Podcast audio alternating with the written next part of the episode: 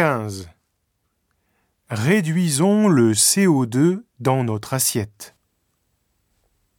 Sur son site internet, l'Agence de l'environnement et de la maîtrise de l'énergie, ADEME, présente des idées pour réduire les gaz à effet de serre, GES, au moment des repas. En voici quelques-unes qui peuvent intéresser les Japonais. Quand vous avez soif, avant d'acheter une bouteille d'eau minérale, réfléchissez bien à la façon dont elle est arrivée jusqu'ici. Il a fallu fabriquer la bouteille, la remplir d'eau, la transporter et l'entreposer dans un endroit approprié. Toutes ces opérations émettent des GES. L'ADEME recommande donc de boire de l'eau du robinet.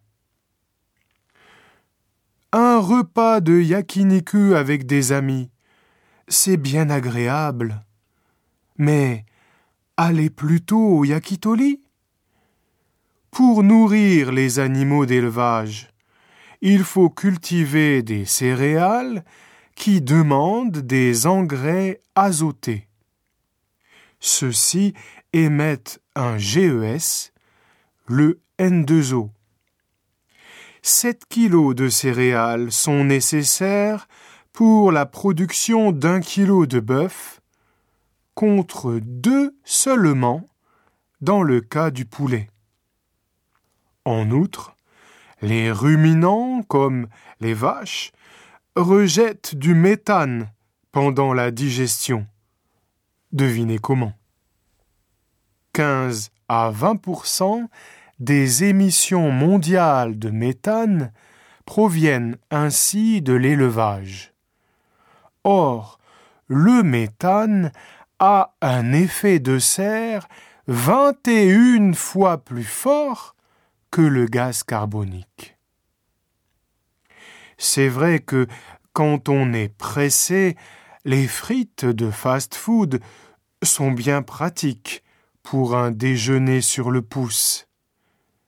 Mais la fabrication des produits congelés et leur maintien à moins 18 degrés jusqu'au moment de la cuisson demandent énormément d'énergie.